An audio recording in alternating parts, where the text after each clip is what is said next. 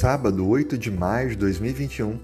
Bem-vindo ao nosso podcast com lições da Bíblia. Estamos estudando desde abril e vamos até junho com a lição que tem o título A Promessa, Aliança Eterna de Deus.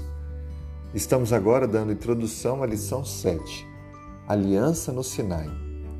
Compartilhe a leitura do livro de Êxodo, capítulo 19, verso 4, onde Deus nos diz: vocês viram o que eu fiz no, aos egípcios e como levei vocês sobre asas de águia e os trouxe para perto de mim.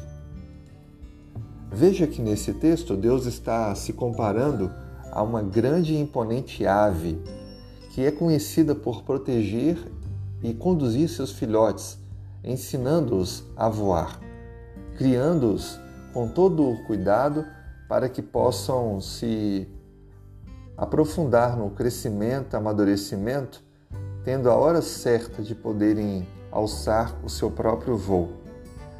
Deus nos vai apresentar, pela história bíblica da libertação do povo de Israel da escravidão no Egito, o que ele vai fazer com todos nós na volta do Senhor Jesus Cristo.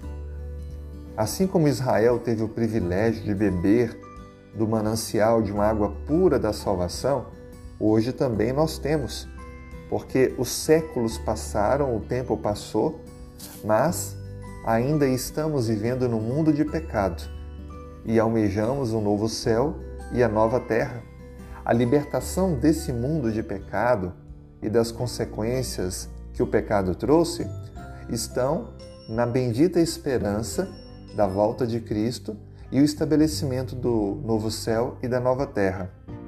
Assim sendo, a gente vai perceber, ao estudar a lição essa semana, que Deus usa imagens do seu relacionamento com Israel, usa fatos da história para mostrar para nós, dentre as muitas lições, qual a função da lei na aliança.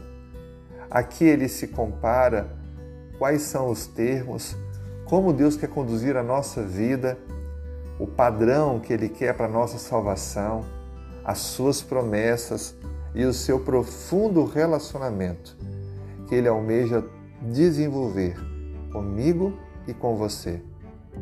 Ao final, teremos a convicção de que a aliança de Deus feita lá no Sinai é uma aliança de graça, assim como a aliança feita em Cristo Jesus por nós na cruz do Calvário.